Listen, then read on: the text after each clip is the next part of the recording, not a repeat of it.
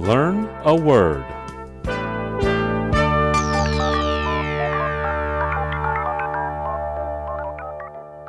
今天我们要学的词是 Assuage.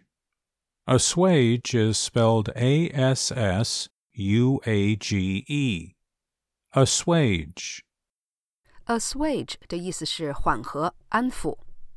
Hong Kong leader Carrie Lam has attempted to assuage concerns over the risks the city's freedoms face in connection to Beijing's proposal for a national security law last week. 香港特首林郑月娥试图缓和在北京上周提出国家安全法提案后，人们对香港的自由所面临的风险的担忧。 Changes to the rules about outdoor gatherings to allow bigger groups could be announced this week in the UK, as ministers are keen to assuage public concerns about being unable to see friends and family.